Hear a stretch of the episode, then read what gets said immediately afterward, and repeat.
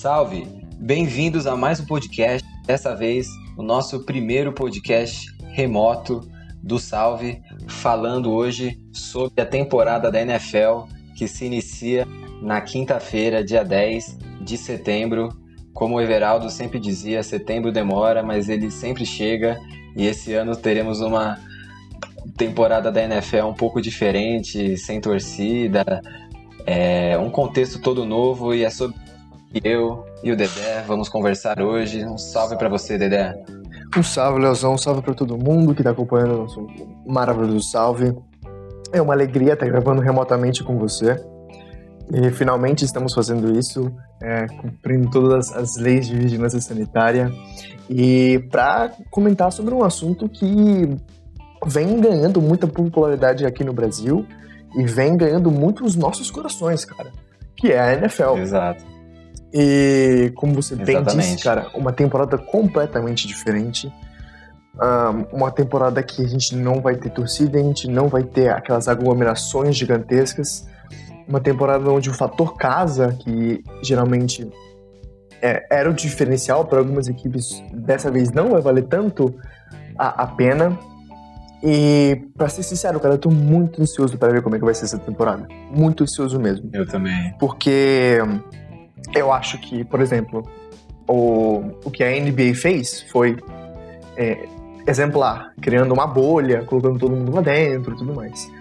Mas no time de basquete, o que são cinco titulares e oito no banco, sabe? É muita pouca gente. Uhum. Na NFL, os elencos têm 53 pessoas, né? Só o elenco tem 53 pessoas. Uhum. Fora a cacetada de staff, treinador e médico, fisioterapeuta que acompanha o time nessas, nessas viagens. Então eu tô muito curioso para ver como é que a NFL vai, vai seguir com essas normas, como é que, o que elas vão criar para que os, os colaboradores da NFL mantenham a saúde. E você sabe, mano, se um cara pegar a Covid, já era a temporada inteira. Uhum. Porque vai passar para um, passar para é. um e já era. Mas a gente não tá aqui para comentar é. isso. A gente está aqui para comentar as coisas boas que vão acontecer nessa NFL. E eu acho que é interessante a gente começar a falar a, a maneira como a gente começou nesse mundo, começou a assistir os jogos, começou a se interessar e tudo mais. Porque eu também entendo que quando você olha da primeira vez, o jogo é muito confuso, muito confuso mesmo. Uhum. Tem muita regra e muita marcação e muito árbitro em campo. E devo admitir que essa confusão ela causa uma certa estranheza pra gente quando bate o olho, uhum. mas eu comecei a acompanhar e a gostar mais da NFL por conta da faculdade. Eu acabei entrando na faculdade e acabei conhecendo é, o meu grupo de amigos e em especial o Léo, Léo Abreu, que é viciado em NFL. E hum. ele me introduziu esse Maior mundo. fã brasileiro do Philadelphia Eagles. Porra! O, o cara, cara, é mesmo. Que imita a águia. o cara chorou quando os Eagles ganharam o Super Bowl, brother, pra você ter uma noção. O cara ah, não... mano, não, não julgo. Não julgo. não, aquela, aquela vitória foi, foi a Libertadores. Talvez não tanto, assim, mas parecido com a Libertadores pro Corinthians, tá ligado? Foi foda, Os mano. Os caras ficaram muito tempo sem ganhar, velho. E foda que ganhou dos Patriots, né? Então. É, mas enfim. Foi maravilhoso. E foi um jogaço. Foi jogaço, foi jogaço, foi jogaço. E aí ele me introduziu pro, pra, pra NFL, ele me explicou as regras, teve a paciência de sentar e explicar as regras pra saber como é que é. E eu fiquei apaixonado pelo esporte e tudo mais. E é, quando chegou o momento de decidir um time, cara, eu devo admitir que foi um pouco difícil para mim, porque tinha muita coisa para escolher e eu tava muito feliz de ter descoberto um esporte novo, sabe? Aquela sensação que te dá. E eu queria escolher alguma coisa que fosse uhum. grande. Que um fosse... hobby novo, né? É, exato. Eu queria escolher alguma coisa que fosse legal. E, puta, mano, eu não sei se a gente já comentou aqui no podcast, mas nós fizemos uma, via uma viagem internacional para os Estados Unidos e a primeira cidade que a gente foi foi Nova York. E desde lá eu sou apaixonadíssimo pela cidade. E quando eu vi que os Giants são de Nova York, eu, poxa, é juntar útil ao agradável, né, cara? Então. Por que, que você não escolheu os Jets? Mano, porque os Jets já naquela época estavam sofrendo muito. Naquela época eu tô falando, tipo, 2015, 2016. Putz, os Jets estavam sofrendo. Os Jets estavam sofrendo muito, mano. Muito. E hoje em dia é muito similar pior. ao que era antes. É, muito pior. então. Ah, o time tá mais fudido esse ano, os Jets. Puta. Então, eu tive. Eu, eu fiquei entre esses dois, mano. Eu, eu escolhi Nova York como cidade pra escolher, mas a cidade tem dois times. E entre os Jets e os Giants, mano, pelo amor de Deus, né? eu sou ah. Giants. E... Legal tua história, mano. E passei a acompanhar mais fervorosamente, a entrar na internet e ver qual, qual, era o, qual é o terceiro reserva dos caras, sabe? Então, eu comecei a Sabe acompanhar. tudo sobre os Giants. Mano, basicamente, velho.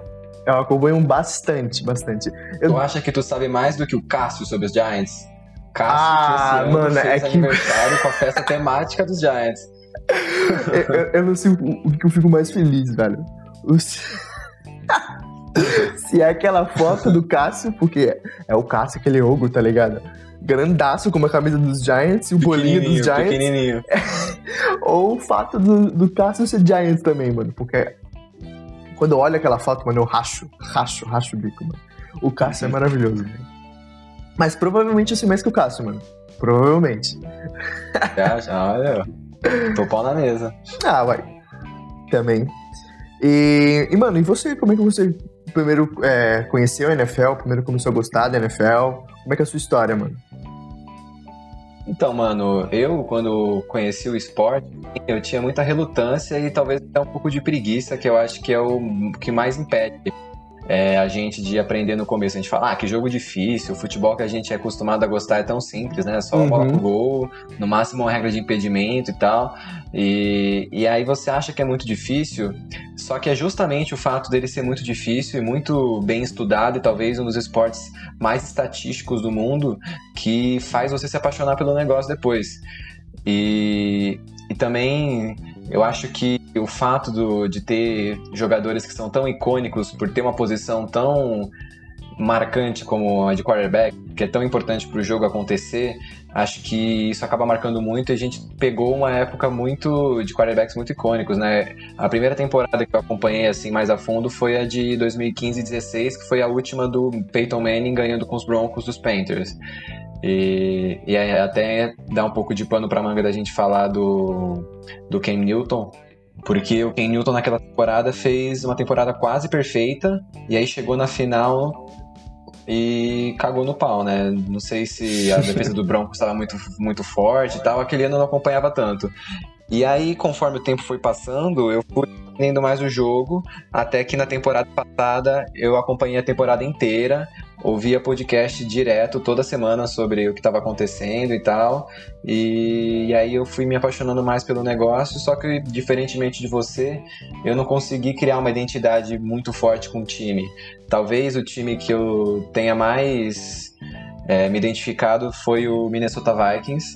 Acho que muito por causa do milagre de Minnesota, daquele jogo doido com o Saints. Uhum. Saints, que inclusive é putinha do Vikings. Mano, Saints que. Tinha massa. Vou nem falar do Saints, mano. A gente, vai, a gente vai chegar no Saints depois. A gente vai chegar no Saints depois. Então. E aí eu me identifiquei muito, talvez, com a coisa do, com do Corinthians também, tipo, de virar o jogo no finalzão, assim, sabe? Uhum. De ser sofrido e uhum. ganharem lá com aquele lance inacreditável do, do Vitinho. do Vitinho da NFL. Do Stefan Diggs. Da NFL. Stefan Diggs, que agora foi pro Buffalo Bills, que é igualzinho o Vitinho. É, pior que é mesmo, e... mano. Pior que é mesmo, velho. Mas eu não, consegui, eu não consegui me identificar tanto, assim, com o time, então eu digo que eu não torço para ninguém ainda.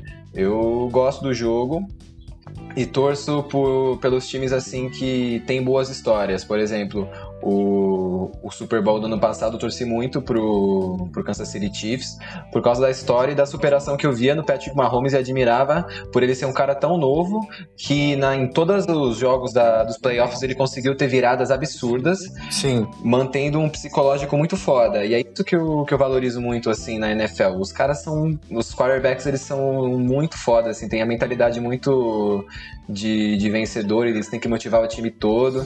E acho que é um conjunto da obra. É isso tudo que me faz gostar muito da, da NFL, cara.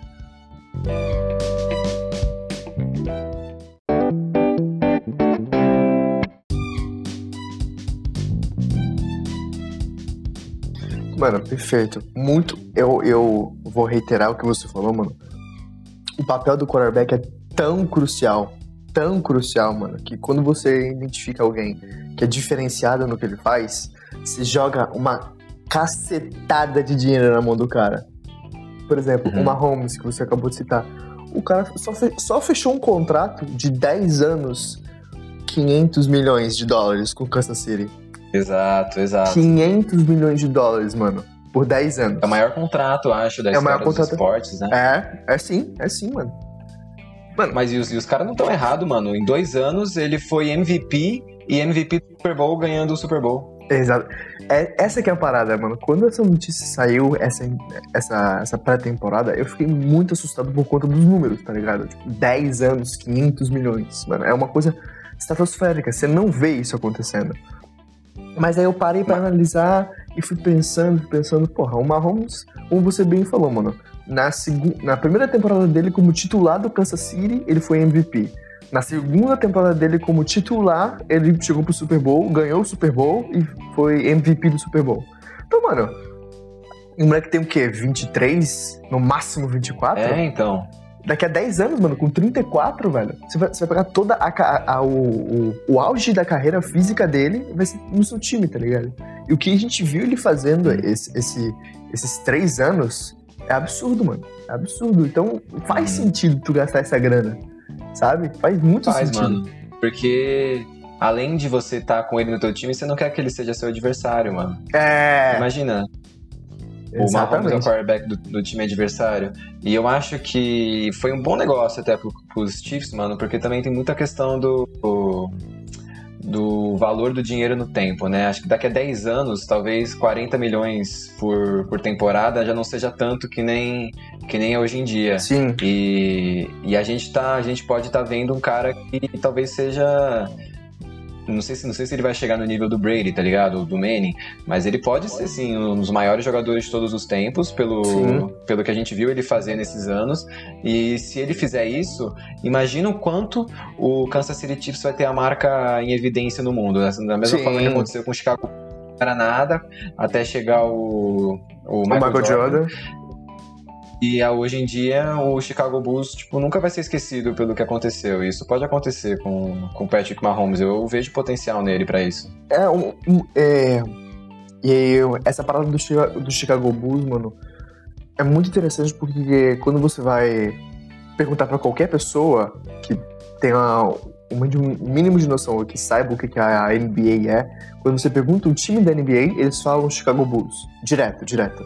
A grande maioria vai falar Chicago Bulls. E eu tenho a sensação de que as pessoas fazem isso com a NFL com o Tom Brady, que é o marido da Gisele. Somente aqui no Brasil, né, mano? Todo mundo sabe quem é o Tom Brady, mais porque ele é marido da Gisele do que ele é quarterback do, dos Patriots. Mas essa identificação da liga com o time, eu acho que também ocorre na NFL. Porque os Patriots, em nove anos, eles ganharam seis títulos, sabe? Seis títulos. Então é Muito muito, é muito ligado, velho. Muito ligado. Você pensa na NFL, você pensa nos Patriots. E eu concordo Patriots. plenamente com você, mano, porque. E eu acho que já é uma boa pra gente entrar no assunto da pauta, porque esse ano a gente vai ver uma NFL completamente diferente. Completamente diferente. E eu não tô falando de diferente no sentido de pandemia e coronavírus e tudo mais. Eu tô falando de diferente nos elencos. Porque Força dos exemplo- times. Exato. Porque o exemplo máximo disso é o Tom Brady, que passou 20 anos nos Patriots, sendo o quarterback absoluto, ninguém tirava ele. Só que chegou agora, ele trocou de time, porque o contrato acabou e, o, não, e, e os Patriots não quiseram renovar com ele pelo, pelo salário que ele queria, logicamente. Porque, até porque ele tem. Ele vai fazer 43 anos essa temporada. E é foda você manter um quarterback de 43 anos. É. E não é como que, que nem se fosse o Zé Roberto, assim, que vai jogar de lateral É, esquerdo. É, exato. E é o quarterback, ele é o cara mais pica do time. Então, mano, é difícil você dar muita grana pra um cara desse, velho. E aí, New England não, não quis assinar com ele. E ele saiu e foi pro Tampa Bay Buccaneers, que é o time da Flórida, que é agora a nova casa do Tom Brady. É por onde a gente vai ver o Tom Brady jogando essa temporada.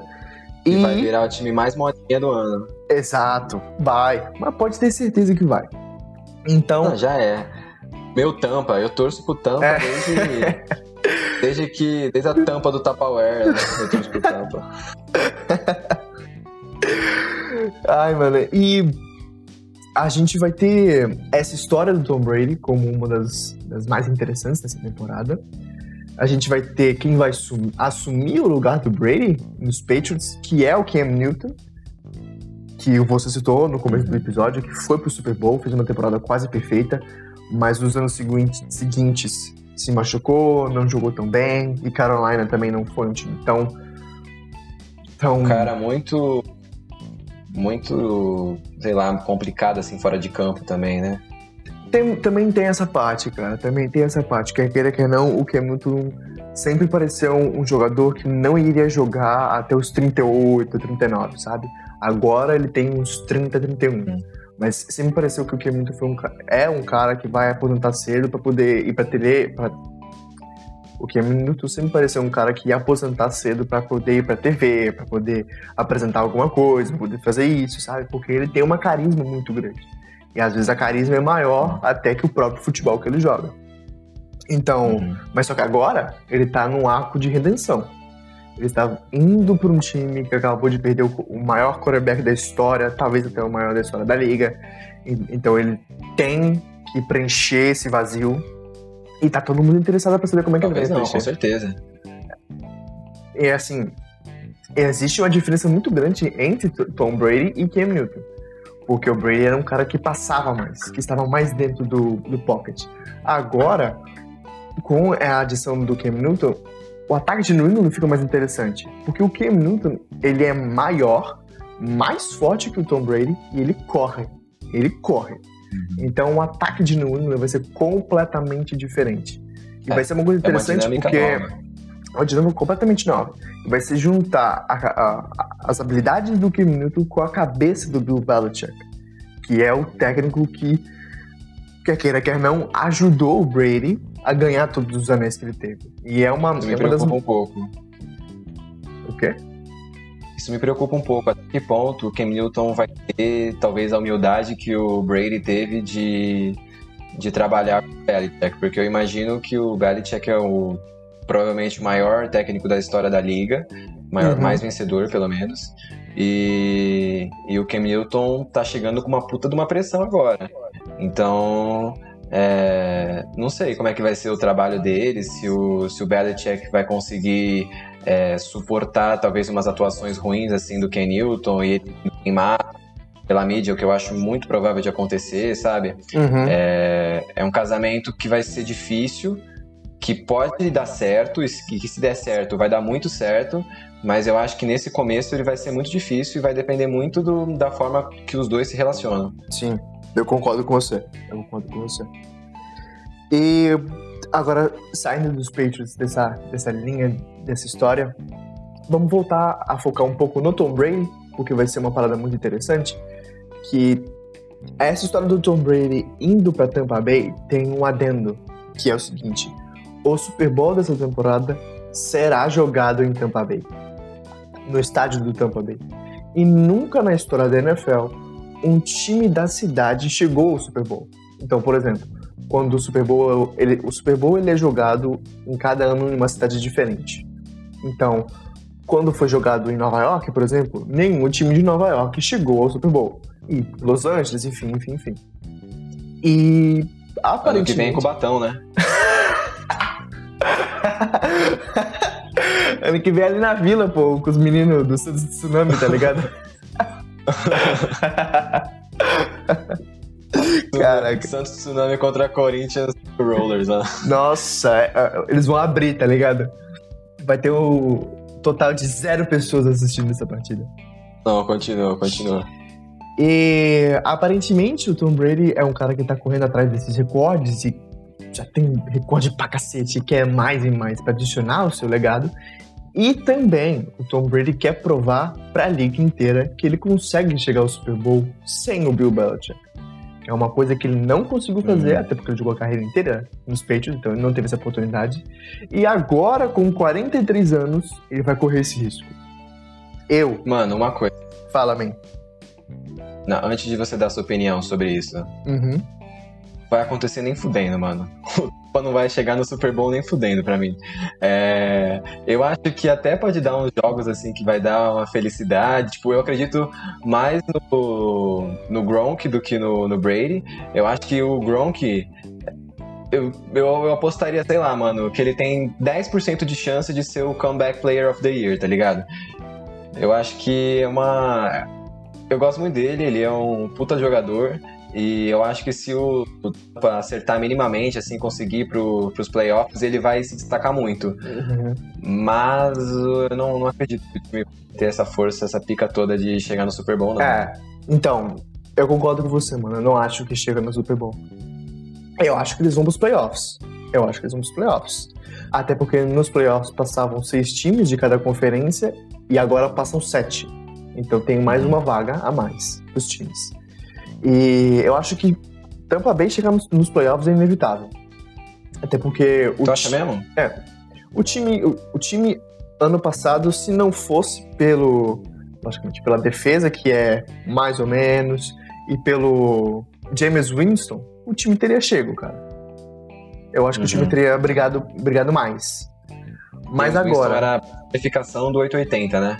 Ele Mano. teve 50 touchdowns e 327 interceptações. ele, ele, ele, ele foi o Thanos da NFL, cara, porque ele jogou 30 touchdowns e 30 interceptações. Todas as coisas balanceadinhas, tá ligado? Ele, ele é tem o. Deixa eu pensar uma comparação boa. O Douglas, goleiro do Cartola da Havaí, quando jogava na Havaí. Ele era 5x0 pro outro time, ele tomava 5 gols e fazia 10 defesas difíceis. só, só, pro, só pra quem é raiz do cartão lá mesmo, é, pegou essa referência. E eu acho que o, o time do Tampa, além do Tom Brady e do próprio Gronk, que você já citou, fez adições espetaculares no time. Eles draftaram alguém para linha ofensiva para ajudar a proteger o Brady. Eles têm uma dupla de wide receivers que foi pro Bowl ano passado, então é uma dupla muito boa. Eles adicionaram o Leonard Fournette, que estava jogando no Jacksonville Jaguars, que é running back, e foi. Forninho. Hã? Forninho. Forninho, exatamente. Adicionaram o Forninho. e o Forninho não é de se jogar fora, não, mano. Então, assim. Faz, faz feijão com arroz ali. A, a questão para mim do Tampa passa. Não no ataque, porque eu acho que o ataque vai trucidar quem vier na frente. Mas pela defesa. Eu não tenho uma confiança muito grande na defesa de Tampa Bay, sabe? Para poder chegar na hora do clutch, vamos falar assim. Eu não tenho a confiança que a defesa de Tampa Bay vai, vai fazer alguma coisa, sabe? Então, hum. eu até acho que eles chegam nos playoffs, mas quando chegar numa final de conferência, numa semifinal de conferência, eu não acho que os Bucks conseguem. Mano, eu acho que vai apertar uma coisa quando a temporada for afunilando e eu acho que a idade do Brady vai pesar. E é uma coisa que eu acho que acontece com o Drew Brees no Saints também, mano. É, muita gente fala que ele pipoca no, nos últimos playoffs e tal, ele tá em busca desse segundo título, né? E, mas eu acredito que é, um quarterback da idade do Brady jogando uma temporada inteira, chega no final o cara tá cansado, não tem como, mano. Sim. É muito, são muitos jogos e ainda mais nos playoffs que ele vai pegar times com, com defesas melhores que vão pressionar mais ele. É, eu, eu ficaria muito, muito, muito surpreso se Tampa conseguisse chegar no Super Bowl. E eu acho que passar ainda por mais dificuldade na, na temporada, cara. Eu não vejo talvez com tanta folga assim nos playoffs que nem você acha. Mas vamos ver o que, que o vai nos dizer, né? Exato, exato. E eu acho também interessante a gente começar a gente comentar. Eu também acho interessante a gente comentar do jogo que vai abrir a nova temporada da NFL, que vai ser exatamente Kansas City Chiefs contra Houston Texans. Na... Jogão. Jogaço primeiro lugar. Porque. O jogo da temporada passada foi impressionante, né? Exatamente. Aquela. A semifinal de conferência, não foi? Foi, foi, foi sim. Texans abriram 24 a 0 a 10, 10 minutos do segundo tempo. Sim. Passou acho que uns 6 minutos, o já tava 28 a 24. Mano, o problema maior dos Patrick Texans... Mahomes.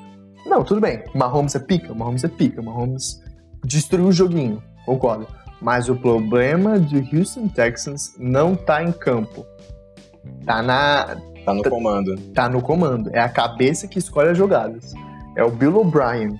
O cara só faz cagada desde que eu comecei a acompanhar a liga, mano. É incrível. E, tipo, o Parece que eu não peguei a trajetória dele. Mano, ele era coordena- coordenador ofensivo dos Patriots e acabou abrindo essa vaga de técnico nos Texans. Ele fez o processo seletivo e tudo mais e passou. E aí, a fita é, ele passou não pra ser técnico, mas ele passou pra ser técnico e general manager. General manager é tipo o diretor de Uhum. futebol do time. Então é ele que faz as É decisões. tipo o Romário. Tipo o Romário, Romário no duas Vasco. funções, jogador, jogador e técnico. Exato, o, o Bill O'Brien tem duas funções dentro da equipe. E o problema é que meio que não tem um, um segundo filtro, sabe? O que vier na telha do Bill O'Brien, ele faz. Então ele já trocou jogador Uhum. muito forte do time dele por merreca. Ele fez isso essa temporada agora. Ele trocou o DeAndre Hopkins, que é um wide receiver, por. Mano, É muito bom. muito bom. É top 3 da liga. E trocou por, sei lá, dois pacotes de Oreo e um, um jogador qualquer do time de Arizona, tá ligado? o cara faz uns movimentos que, que você fica olhando e você não entende, cara. E, e isso é tanto do lado do general manager Exato. quanto do lado do técnico. Porque ne- nessa, nessa partida mesmo, eles abriram 24 a 0 mano. 24 a 0 cara. Você tem que fazer péssimas decisões ao longo do jogo pra perder uma liderança de 24 pontos, cara. Não tem outra pessoa a culpar Sim. que não seja o técnico, irmão. É, eu acho que também passa. Mano, não é só culpa, assim, culpa do técnico. Eu acho que esse jogo valoriza muito a mentalidade do Mahomes, do cara tá perdendo por 24 a 0 e não se desmotivar e conseguir liderar o time dele pra virar o jogo. Mas é. Tipo. Eu acho que é muito da motivação do time também, cara. É da motivação e da mentalidade, porque eu tenho certeza que quando eles tomaram os dois touchdowns, assim, logo no começo ficou 24 a 14, já estavam com na cabeça que eles iam perder o jogo. Uhum. E eu acho que o Texans é uma equipe que não tá acostumada a chegar tão longe ainda e que não tem é, os pulhões para decidir jogo de playoff ainda. Não sei se esse ano já vai ter, porque no ano passado conseguiram uma boa virada lá contra o, foi contra os Bills, não foi? Que Acho o, que sim. Acho que que o. Deshaun Watson ia cair, ele se livrou e aí ele ganhou uma moral com isso. E mas eu acho que é um time que ainda precisa de mais cara. Sim, sim, eu concordo com você, cara. Eu acho que. Como eu falei, mano, o problema pra mim nos Texans tá no comando. E o pior de tudo é que eu acho o Deshaun Watson, quarterback dos Texans, muito bom. Muito bom mesmo. Eu acho ele impressionante, ele consegue correr, ele, ele também. ele consegue passar, ele consegue estender a jogada, sabe? Ele é bom. Uhum. E eu até achava que ele ia sair dos Texans essa temporada, mas acabou que ele assinou uma renovação por mais quatro anos. É, eu vi, foi bem recente isso. Então ele vai ficar nos Texans, o que é ruim pra ele, na minha opinião. Mas, é, mano, eu, eu concordo com você que a gente também tem que dar, acho que, mais mérito pro Mahomes do que demérito pro Bill O'Brien. Porque. Exato, exato. E, e para mim, tá aqui o, o, o jogador, o jogador mais. que eu tô mais ansioso pra ver na temporada, que é o Patrick Mahomes. Porque Kansas City manteve todas as suas peças. Ah, o Travis Kelce ficou, o Tyreek Hill ficou, a linha ofensiva toda ficou.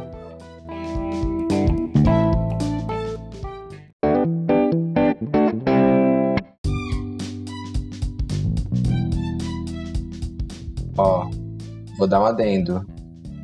Eu acho que os, que os Chiefs vão sentir muita falta do Damian Williams, que pra mim foi. Se não fosse pra ser o Mahomes MVP do Super Bowl, teria que ser- ter sido ele. Uhum. E ele deu opt-out, só- opt-out, acho que fala. Isso, isso, isso. Ele, ele decidiu não, que não vai jogar a temporada pra, por causa do, da pandemia.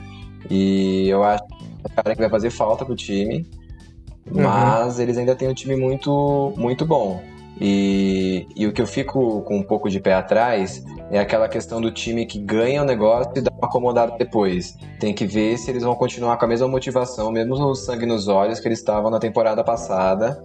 E talvez tenham times que estejam com mais sangue nos olhos esse ano, como o próprio San Francisco 49ers, que para mim é favorito esse ano. Eu acho que é um time que vai, ficou muito mordido com aquela perda do Super Bowl, é um time fudido, que tem jogadores tão bons no, tanto no ataque quanto na defesa. Acho que o Nick Bowles é um cara que vai fazer muita diferença. E eu acredito até que na evolução do Jimmy Garoppolo, mano. Acho que ele fez um Super Bowl apagado, talvez era o que a gente esperava dele, não seja um cara diferenciado assim, mas já pegou uma casca e é um cara que eu, eu, eu consigo ver ele ganhando o Super Bowl, tá ligado? Uhum. Eu consigo ver ele fazendo um jogo justo, não comprometendo e levando São Francisco à vitória. E eu acho que o conjunto da obra e a motivação do São Francisco podem fazer esse time chegar no último degrau que eles não conseguiram chegar na temporada passada. Sim. Mas essa é, esse seria o meu palpite para a temporada. Cara, eu vou. Eu vou escolher outra equipe para dar esse palpite pra essa, essa equipe que vai vir com mais sangue nos olhos. Eu acho que o Baltimore Ravens vai vir com tudo essa temporada. Seria o meu segundo também. Eu, eu acho que. Eu tô botando isso na cabeça porque, por exemplo, temporada passada, o Mahomes foi MVP e perdeu na final de conferência pros Patriots. Beleza. Essa temporada agora, o Mahomes foi, completou todo o caminho, chegou no Super Bowl, ganhou o Super Bowl. Só que o Lamar Jackson foi MVP da temporada. E os Ravens caíram no, na semifinal de conferência para os Titans. Foi o MVP de longe. Longe, de longe. Então, assim, eu acho que vai ter esse pulo, que o, o mesmo pulo que o Mahomes deu, eu acho que o Lamar Jackson vai dar. De tipo, além do próprio, do próprio Lamar Jackson, o time inteiro dá aquela, sabe? Aquela encasquetada. Sim. Eu e espero, eu, mano. Sim, mano. E eu, eu acho que, tipo, a questão é que quando tem um jogador que vem, aparece de surpresa e domina uma temporada inteira, beleza, isso acontece. Mas na temporada seguinte, todos os treinadores, todos os, os, coordenadores já vão saber como é, que, como é que aquele cara joga. E vão desenhar jogadas e vão desenhar esquemas para parar aquele cara. Então a questão é, o que, que o Lamar Jackson vai fazer agora? Depois que todo mundo viu como é que ele joga, depois que todo mundo viu que ele corre, que ele sabe lançar, que ele, ele estende jogada, ele sai da marcação. As pessoas que ele vão... corre não. Que ele corre que nem um filho da puta. Porque o que ele faz é sacanagem. Sim, é mano, sacanagem. Sim. Ele corre que nem o Mbappé com 18 anos na Copa do Mundo. Sim. O, o Lamar tem que nem o Mato entrando no segundo tempo. a partícula tá com bom, maior talvez velocidade. Nem talvez nem tanto. é, a maior velocidade já, já alcançada por, pelo homem por algum elétron é o Matson entrando no segundo tempo. Ah, caraca. Ô, oh, foda.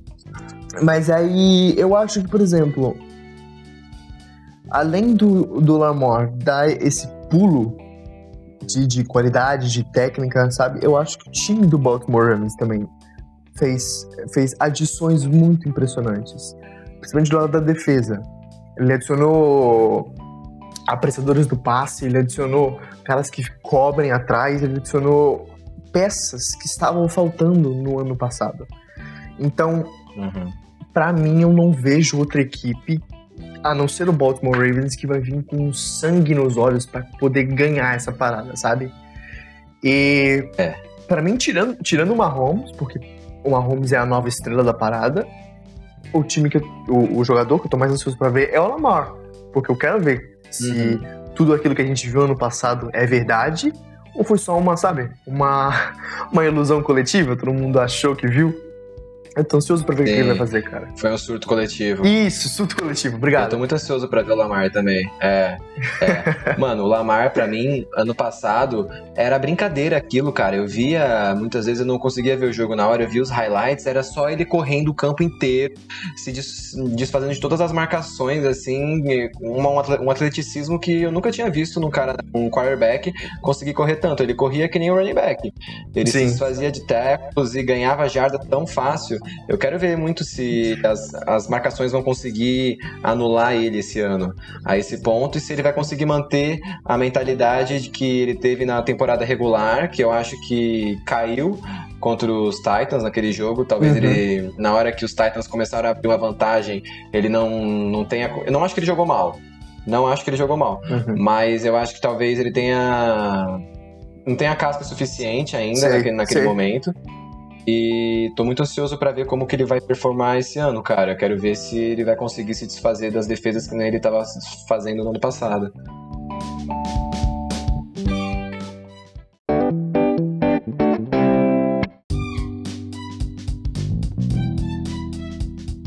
Bom, e a gente já falou um pouco sobre Kansas City Chiefs, um pouco sobre Baltimore Ravens, um pouco sobre San Francisco 49ers, mas vamos pegar uma opinião de um especialista. Aí a gente pediu pro nosso amigo Léo Abreu para mandar um áudio pra gente para ele comentar um pouco sobre o que ele acha que vai acontecer, os palpites dele, quem ele acha que vai bem, quem ele acha que vai mal. Então, Leozão, por favor, o espaço é todo seu, meu amigo. Salve, Dedezinho. Salve, Leozão. Vamos lá com minhas expectativas para a nova temporada da NFL. Vou começar com a AFC porque eu acho um pouquinho mais previsível. Eu acho que Kansas City, Baltimore, Tennessee, esses times continuam fortes. É, muita gente cotando o Buffalo Bills como favorito da divisão, mas eu acho que os Patriots ainda ganham esse ano. Eu não vou duvidar do Bill Belichick, agora com, com Cam Newton também. Eu acho que eles ainda vêm forte e vão, vão competir para tentar chegar aí na final de conferência, talvez no Super Bowl de novo. É, eu acho que a única surpresa da AFC para mim é o Denver Broncos. Eu acho que eles vão estar brigando por uma vaga nos playoffs eu vejo eles entrando no, no último seed lá. É, o lado da NFC é sempre um pouquinho mais difícil para mim. É, na NFC Leste, eu ainda vejo os Eagles e os Cowboys brigando pela divisão. Apesar dos Giants, eu acho que vão ter uma melhora esse ano. Ainda não é o ano que eles, que eles vão estar disputando. É, na NFC Norte, é, eu acho que os Packers ganham a divisão. O Aaron Rodgers vai vir com a fúria do dragão. Ele ainda quer provar que é um dos melhores quarterbacks da liga. É, na Sul, é, Tampa Bay. Acho que Tampa Bay ganha a divisão. O time está muito forte, parece. Eu acho que o Saints não vai aguentar e vai ter que tentar uma vaga no wildcard, porque, sinceramente, eu acho que acabou a janela deles e Tampa Bay tá montando um timão do caralho. E na Oeste, acho que vai ser a grande surpresa da temporada o Arizona Cardinals. Eu acho que eles vão brigar por a vaga nos playoffs e até talvez conseguir. Eu acho que o São Francisco vai ter meio que uma ressaca de, de aquela ressaca de vice do Super Bowl clássica. E eu acho que Seattle e Arizona acabam passando dessa divisão. É, então é isso. Essas são minhas expectativas. É, e vai Eagles.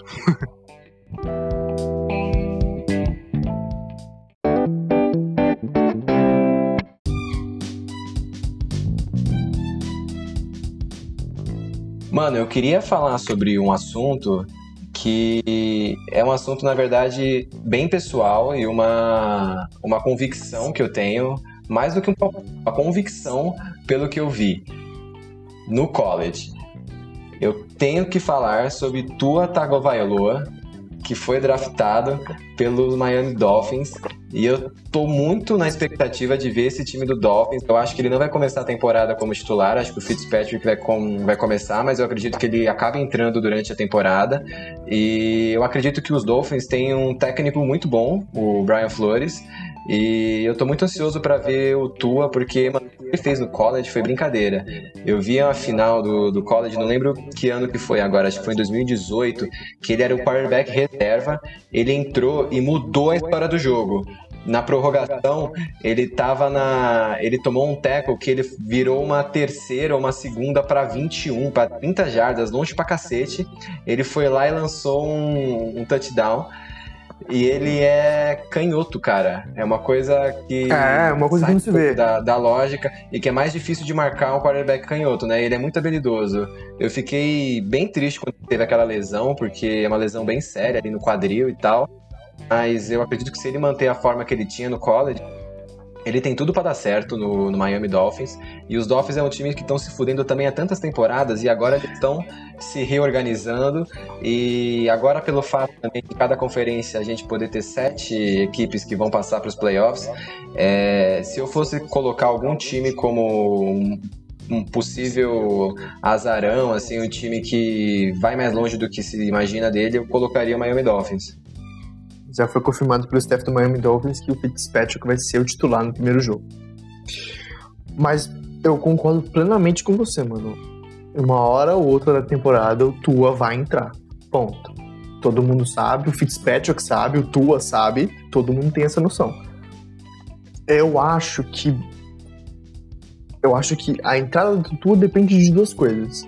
Uma, lesão do Fitzpatrick, ou duas, o quão a fase do, do Fitzpatrick. Porque se ele for horrível, horrível, horrível, perder todos os jogos até a semana 6, mano, já era, esquece. Bota, bota o tua, que o menino vai ganhar experiência, e é. ano que vem nós faz. Mas, Mas se, se for assim, eles ah. não, não, vão chegar nos playoffs, né? Sim, se concordo. Tudo isso para colocar o cara. Sim, mas é, mas aí é uma parada que eu já vou discordar de você. Eu não vejo o Miami chegando nos playoffs. Porque o problema, além do problema de Miami ser o quarterback, o problema de Miami passa muito também pelo ataque que. Mano, o ataque é, não é. O ataque é muito ineficiente. Da linha ofensiva aos wide receivers, ao running back, ao tight end, o time não é bom, sabe? O time adicionou novas peças para defesa, o que vai tornar ela um pouco mais competitiva, mas também não passa de não é grandes coisas, sabe? Então, eu vejo com bons olhos a temporada de Miami. Eu acho que eles vão, eles vão no final sair com mais coisa positiva do, do que negativa.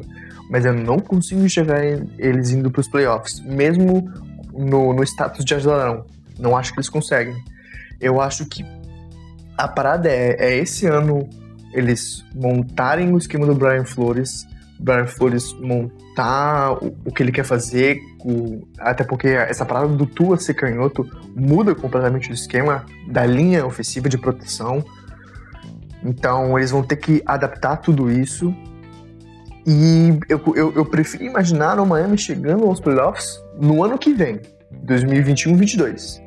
Porque aí eu já acho que o Tua entra, que o Tua já começa como titular. Eles também vão ter mais uma, uma, uma janela de transferência para adicionar mais talento pro time. Eu acho que esse ano, cara, se o Tua só entra se o Fitzpatrick machucar ou se ele estiver indo muito mal, sabe? Ah, mano, eu, eu vou dizer que a sua análise faz sentido. Eu tô falando que, o, que eu acredito que os Dolphins podem chegar nos playoffs mais por uma convicção que eu acredito no, no trabalho e que eu acredito que o Tua vai virar, vai virar quarterback, principalmente por causa dos primeiros jogos. Eles começam jogando contra os Bills e contra os Patriots, se eu não me engano. Uhum. Se eles já ganham os dois primeiros jogos, eles já começam muito bem para conseguir uma, uma vaga nos playoffs. E para mim, quando você diz que é, você prefere acreditar que chegando no ano que vem nos playoffs, é, eu vejo o Brian Flores entrando na padaria, ele perguntando se tem o sonho e o sonho não acabou ainda, tá ligado? Eu acho que, eu acho que não é não é proibido sonhar. E eu acho que se tem uma coisa que os torcedores dos Dolphins podem fazer é sonhar, principalmente o Paulo Antunes, que adora falar, do, falar dos Dolphins, que fala que eles são muito sapatinhos. Você pega um treinador extremamente motivado, que nem o Brian Flores, que vem com uma mentalidade latina, pegando um, quer dizer, um quarterback canhoto que realmente pode fazer coisas inacreditáveis. Não é mesmo, queridinhos? Eu adoro como ele fala do, é. do, dos Dolphins. Mas é isso, mano. Eu acho que tem que ficar de olho nos Dolphins essa temporada e, e, eu fico muito intrigado com a AFC East, né, mano? Porque a gente já teve os Bills chegando bem no ano passado, melhorando bastante. O Josh Allen, que é um quarterback novo até, né? Uhum, e uhum. Fez, ele cagou um pouco no pau no jogo contra, o, contra os Texans. Talvez tenha cagado um pouco no pau no jogo, mas ele tem um braço muito forte e os Bills têm uma defesa muito forte. Então eu acho que se a gente for olhar no papel hoje, mais arrumado eu diria que os Bills estão até mais arrumados do que os Patriots. Que Sim. os Patriots estão passando por Sim. Puta processo de transição e tal. Mano, e... E, e o, o pior pros Patriots é o é o, a quantidade de jogadores que decidiram não jogar a temporada por conta do coronavírus. E não foi jogador de banco, foi titulares, cara. Foram titulares que decidiram não jogar, sabe? Então o Patriots está completamente remendado. Completamente remendado.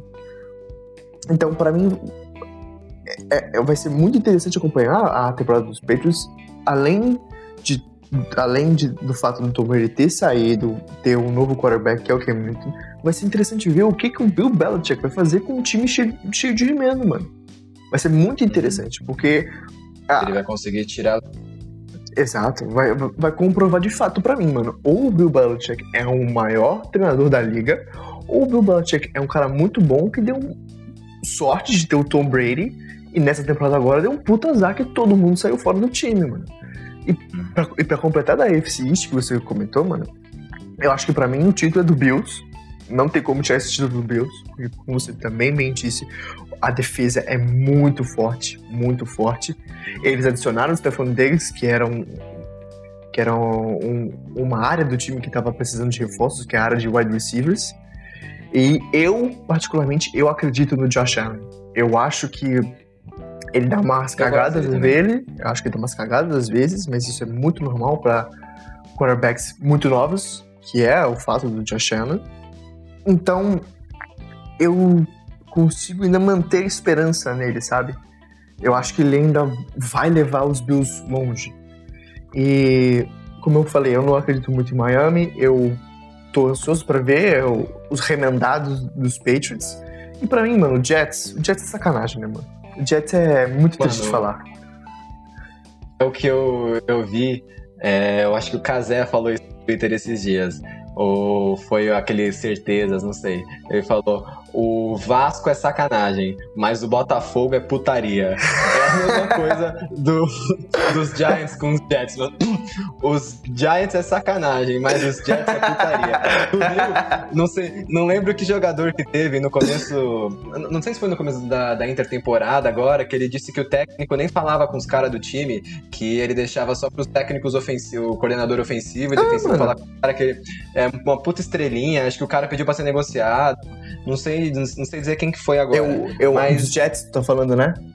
Jets, é. Prova provavelmente deve ser o Jamal Adams, que saiu dos Jets e foi pra Seattle nessa briga. Porque, uhum. mano, é, é, essa brisa, velho. O, o, cara, o cara tá terminando o contrato, quer assinar um novo contrato, quer assinar um contrato com milhões e milhões e milhões garantidos no contrato, e os caras. É, e a diretoria fala assim, mano, não vou pagar, velho. Tá maluco? Não vou pagar. E aí o cara começa a jogar indiretinha aí, indiretinha aqui, começa a forçar a saída do time. O John Adams meteu muito louco, mano. Ficou falando esse é. bagulho do treinador, ficou falando de companheira de equipe, ficou, mano, publicamente tipo, expressando a vontade de ser trocado dos Jets, sabe? Então, hum. mano, o, o, o é um que, caos o que, a diretoria podia fazer, velho? O que, a diretoria podia fazer, sabe? Tinha que entregar mesmo, mano. Então, pra mim, os Jets tem tudo. Tem tudo para ser que nem os Bengals ano passado. Nossa, nem me fala dos Bengals. O pior, o pior time da NFL. Então, falando dos Bengals, a gente. Os Bengals draftaram o Joe Burrow, né? Que teve a melhor temporada de um quarterback no, no college. Sim, mano. Ele chegou num time, um time merda. Muito merda. Mas bota merda nisso, viu? Mas bota merda nisso, viu? Porque, mano, o, o problema de todas essas equipes é que eles. Eles tancam. A parada, a parada do tancar é você perder de propósito os jogos para você ter uma escolha mais alta no draft. E o resultado de ter uma escolha mais alta no draft é você poder escolher os melhores jogadores primeiro. Porque quanto mais os times vão selecionando, mais nomes vão saindo do quadro de nomes disponíveis. Então, se você é o primeiro a escolher, você escolhe o melhor cara. E o problema do, do Cincinnati Bengals foi exatamente isso, cara. Eles tancaram a temporada inteira para draftar o Joe Burrow. E agora eles estão com o Joe Burrow lá no time. Pra quê, mano? Os caras não tem uma linha ofensiva, os caras. Linha ofensiva não tem. Os caras não tem uma defesa, os caras. Sabe? Tipo, uhum. você, você drafta o, o quarterback, mas. Pra quê, velho? Pra quê? Sabe? Não tem nada em volta, tá? Não tem nada, nada, nada, nada, nada. E você vai ter que reconstruir tudo que tá em volta dele, mano. Tudo. Então, eu fico muito, muito pensativo quando os times fazem essa opção de tancar, de perder de propósito, sabe? Porque eu fico sempre pensando, mano, beleza, vocês vão perder, perder, perder, perder. Aí vai chegar no ano que vem pra selecionar um cara da, da faculdade vai escolher o quarterback mais pica. Mas pra quem que ele vai lançar, mano? Quem que vai defender ele? Quem que vai correr com essa bola? Tá ligado? Pra mim é, é muito. Eu não, eu não gosto de, dessa opção de tancar, sabe? É, é que talvez eles tenham visto as temporadas que o Joe Burrow fazia e viram a oportunidade de ter um cara pica assim no time. A gente não sabe se ele vai ser ou não, né? Nada Sim. garante que o cara que foi bem no college, que foi uma das primeiras escolhas, foi a primeira escolha no caso, vai ser vai ser pica, até porque o Tom Brady foi a escolha 199, né? O que é muito doido. Do sexto, Mas... da, da sexta rodada, o cara foi é. 199, velho, pra você ter uma noção. Mano, Isso é muito absurdo. Não precisamos, não precisamos nem ir longe, velho. O Mahomes, que é o jogador mais bem pago de, de todos os esportes, tá ligado? O cara foi escolhido na primeira rodada com a 15 escolha, sabe? O cara não saiu nem no top 10, hum. mano. O cara saiu no top 15. E os Chicago Bears deixaram passar pra pegar o Trubisky, né? É, cara. É. Senhora. Eu, eu, o Anthony Curtis se rói com isso, né? Não, mano, mas... Tipo tem algumas decisões que, que. Mano, é exatamente que nem dominó, tá ligado? Você empurra uma peça aqui e você vai ver uma cacetada de dominó caindo, mano. Hum. Essa, essa, essa escolha do Chicago pelo Mitch Trubisky foi exatamente isso. Porque, eu não sei se você vai lembrar, era o. Acho que era o draft de 2017. A sequência era. Puta, era.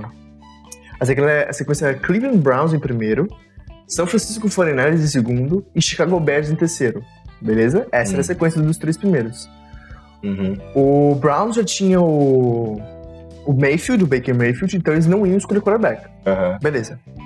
Escolheram o Miles Garrett, que é um, que é um defensive end. Beleza. Primeira escolha geral, um cara da defesa. Aí entra a escolha do São Francisco. São Francisco também não ia escolher quarterback, porque eles já tinham trocado pelo Jimmy Garoppolo essa temporada. E o Jimmy tava lá. Então, ele sabia que não ia escolher quarterback. Mas o que, que Chicago fez? Chicago trocou a primeira escolha, que era a terceira escolha geral, e mais uma do ano seguinte para subir uma posição para poder escolher alguém que o São Francisco não ia escolher, tá ligado? Mano, eles deram escolhas de draft para escolher alguém que não ia ser escolhido, mano. Escolhendo o pior cara Foram possível. Juvenis. Mano, isso pra caralho é, é uma das piores decisões de um diretor que o eu já cara, vi na minha vida. O cara que meteu essa, o cara que meteu essa já foi demitido? Mano, eu, eu, eu tô com medo de te responder que eu acho que não. Eu acho que ainda não, sabia? Eu acho que ele ainda tá lá, velho. Nossa. Imagina se fosse o estagiário que tivesse metido, metido essa. Nossa, mano. O cara tava no olho da rua faz tempo. Putz. Nossa, eu não, não consigo nem entender, né, mano, como é que o cara se mantém. Mas enfim, por que, que, eu, por que eu falei que foi uma reação de dominó? Porque o, o Chicago empurrou essa pecinha aqui do Trubisky. Aí o Kansas City já se mexeu para subir na ordem do draft para poder garantir o Patrick Mahomes. Quando o Kansas City fez isso, o Houston Texas fez a mesma coisa. Subiu no draft para pegar o Deshaun Watson. Então, mano, é uma mexida uhum. de pecinha aqui que dá um efeito na liga inteira, tá ligado? E é muito interessante você ver isso, porque como você bem comentou no começo do podcast, o futebol americano é um esporte que é muito pensado, velho. Muito, muito pensado. É uma parada que o cara, para fazer uma jogada, o cara estuda três semanas antes, sabe? E não estuda só o, que, o, que o, o time dele vai fazer, ele estuda o que o time adversário pode fazer. Então, essa questão de estatística, de número. Mano, é uma parada que é muito, muito importante no futebol americano. Eles dão muito valor para isso, muito mesmo. Então, essas decisões que a gente pode ver e pode acompanhar, que mudam a liga, que mudam as escolhas, que mudam os jogadores, é para mim o que torna interessante a liga, sabe? É para mim o que torna, que, que, dá esse gás de você ver, puta, por que eles correram nessa jogada? Por que eles passaram nessa jogada? Por que eles vão até esse cara? Por que eles vão escolher esse jogador aqui? Então, é, hum. como você bem disse, é uma parada que para entender é meio chato, é preguiçoso, é, dá uma preguiça foda, porque é muita coisa, muito detalhe, enfim, enfim, enfim. Mas quando você começa do comecinho e vai pegando as informações mastigadinhas e vai crescendo, e vai crescendo, e vai crescendo, mano, você não consegue parar de acompanhar o esporte, tá ligado? Não, Tá não consegue. jogo bom também, né, mano? Sim, velho, sim, velho.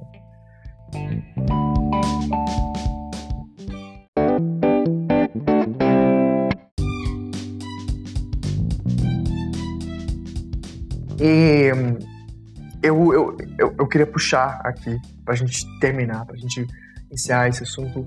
Eu queria perguntar pra você, Léo, quem vai ser o MVP da temporada?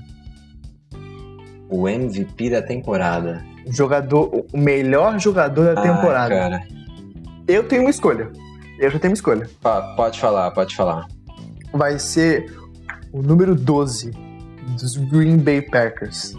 Aaron Rodgers. Aaron Rodgers. O Oh menino, my god. o menino vai vir puto da vida. He's gonna throw a Hey Mary. Mano, ele vai jogar tudo, tudo, tudo. Se precisar correr, o Aaron Rodgers vai correr também. Eu, mano, eu torço, eu torço muito. Eu gosto pra caralho do Aaron Rodgers. Gosto pra caralho dele. Eu torço muito e vou o Rodgers- muito feliz se isso acontecesse. O Rodgers é tido pra muitos analistas, muita gente, como o melhor quarterback da história da liga, sabe? Mas tem uma coisa que ele peca muito. Ele só tem um anel, mano. Só tem um anel. E. Eu também. Que bom, né, irmão? Mas se você tivesse três, quatro, cinco. e. Diferente a Sasha do não Tom. tinha anel. A Sasha até hoje não tem anel. Ela, ela, ela expele Monange pelos poros. Mano, e o pior é que ela teve que vir, que ela teve que vir publicamente falar que ela tinha um cu. Ela teve que emitir uma nota oficial, falou assim, gente, eu tenho um cu, tá? Essa história é muito boa. Vai, continua É. Você tava falando do anel do Rodgers.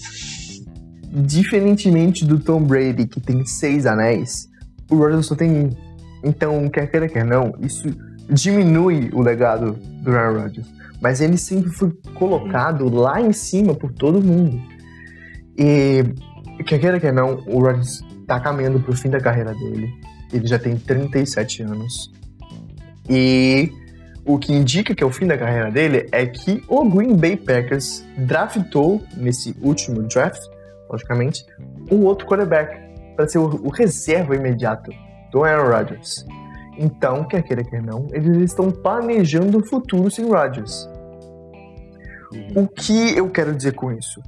Eu acho que é uma temporada que o Rodgers vai falar, mano, quer saber? Não, não, não, não, não. Quer saber? Eu vou jogar pra caralho e foda-se. E foda-se. Foda-se, Bora, mano. Vou, mano, vou tacar. Mano, não vai ter derrota pro meu time, mano. Eu vou fazer tudo ao meu alcance pra ganhar. E ele vai fazer, mano. Ele vai fazer. E eu não tenho a menor dúvida, tá ligado? A menor dúvida que o Aaron Rodgers consegue. A menor dúvida. mano. Mano, seria uma puta de uma história. Porra, por isso que eu escolho, mano. Pra mim, o quem eu acho que vai ser Aaron Rodgers, camisa 12 do Green Bay Packers como MVP da temporada. Eu consigo muito isso acontecer. Mano, tomara que, que isso aconteça. Eu ia achar do caralho se os Packers conseguissem chegar no Super Bowl de novo, porque eles sempre acabam chegando longe, né, no- nos playoffs e acabam perdendo. Mano, se eu não tiver errado, pelo menos dos últimos cinco anos, dos últimos cinco anos, pelo menos em três, eles estavam na final de conferência. Pelo Então, menos em três, sabe? eles perderam pro 49ers ano passado, né? Perderam pro 49ers, perderam pro, pro Carolina, perderam pra Atlanta. Mano, eles estão sempre chegando, sempre chegando, tá ligado?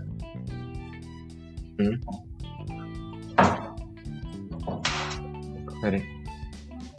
Mano, então, quem eu acho que vai ser o, o MVP da temporada? Eu acho que é muito difícil traçar uma previsão. É, eu acho que fica um pouco difícil do. Um pouco, um pouco difícil não, mas talvez mais difícil do Lamar Jackson ganhar de novo, porque a estaca já vai estar muito alta. A gente está acostumado a um nível de atuação muito alto. Então eu colocaria minhas fichas que quem vai ganhar o MVP essa temporada vai ser o Russell Wilson. Por quê? Olha. Porque o Seahawks fez uma boa temporada no passado, o Russell Wilson jogou demais e o time sofreu muito com as lesões a ponto de ter que chamar o Marshall Lynch, que estava aposentado, para voltar a jogar. Inclusive, maior dor talvez da, do sentimento do Seahawks era não ter colocado aquela bola para o Marshall Lynch correr no Super Bowl contra os Patriots.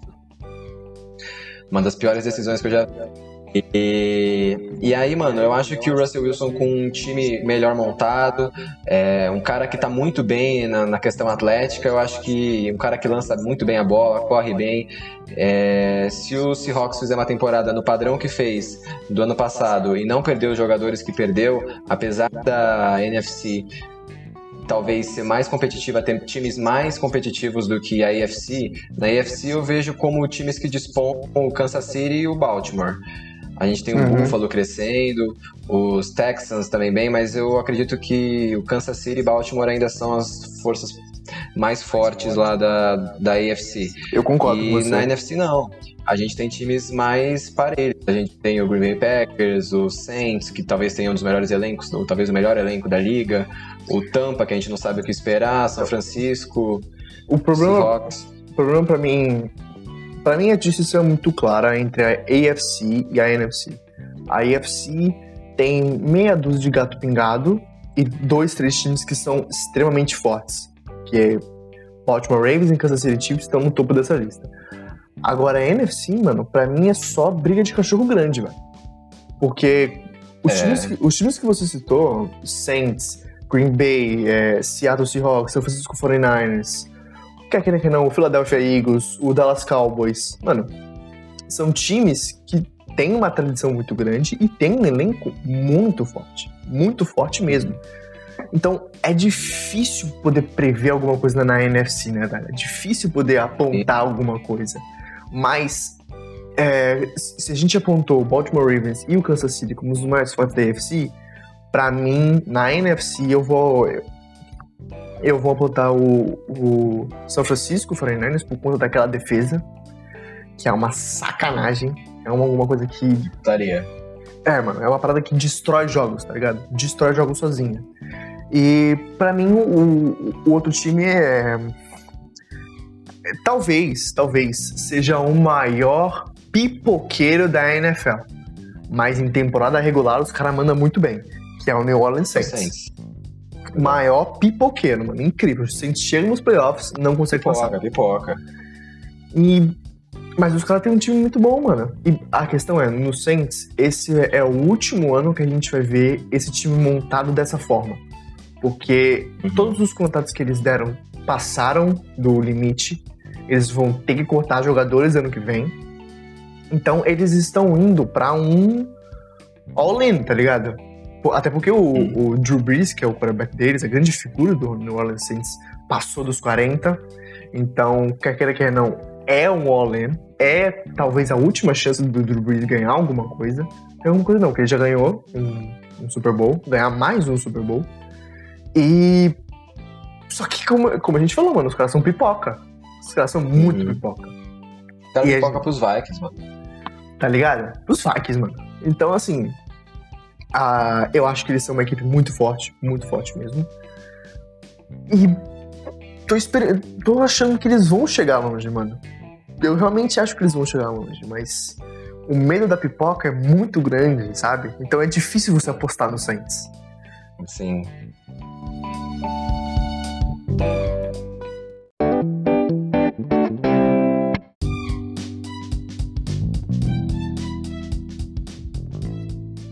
Eu acho, eu acho justo, mano. É, acho que é uma boa forma da gente fechar fazendo uma análise que a gente fez agora, vendo dois times mais fortes na EFC. Acho que todo mundo compartilha dessa visão. Mas é louco pensar que, apesar de da gente ver nos últimos anos a NFC sendo muito mais disputada do que a AFC, quando chega no Super Bowl, os times da, da AFC, eles, nos últimos anos, pelo menos, estão ganhando dos times da NFC, né? É, é porque de, desses últimos 10, 11 anos, nove foram os Patriots. Os outros foram o Baltimore Ravens. Que Eagles ganharam.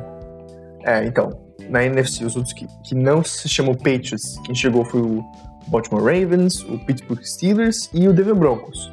E agora o Kansas City Chiefs ano passado. Então, mano, você tem cinco times que estão indo todo ano pro Super Bowl. Agora na NFC, mano, já teve Atlanta Falcons, já teve Green Bay, já teve Philadelphia, já teve os Giants, já teve Seahawks, já teve. Acho que a Atlanta já falei, o, os Saints também já chegaram. Rams. Rams também já chegaram, mano. Oito times, sabe? Então é, é, é é uma diferença muito grande, uma diferença muito grande. E, uhum. como você bem disse, mano, é bom que a gente tenha completado esse podcast colocando os nomes que a gente acha mais fortes dessas duas conferências, porque, quer queira, quer não, é um achismo nosso, é o que a gente acompanha, é o que a gente vê, o que a gente sente, principalmente. E se você que está ouvindo esse podcast até agora, primeiramente, muito obrigado. Muito obrigado por ter ouvido até agora. E se você discorda da gente, se você tem outra opinião pra gente, se você tem uma outra escolha para MVP, por favor, mande pra gente. Vamos começar uma conversa sobre a NFL, cara.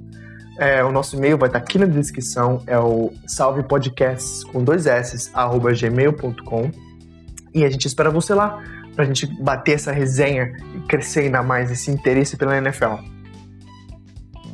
É isso aí, é isso tudo que o, que o Dedé falou. Conversa com a gente. Muito obrigado por ter escutado até agora. Eu queria deixar um muito obrigado para nova aquisição, novo jogador caro comprado pelo time do Salve Podcasts, que é o nosso querido editor. Agora temos um editor, Sim. o João Favor. Vocês conheçam, conheçam ele como João Vitor Favorável criei um nome artístico aqui para ele, João Vitor Favorável.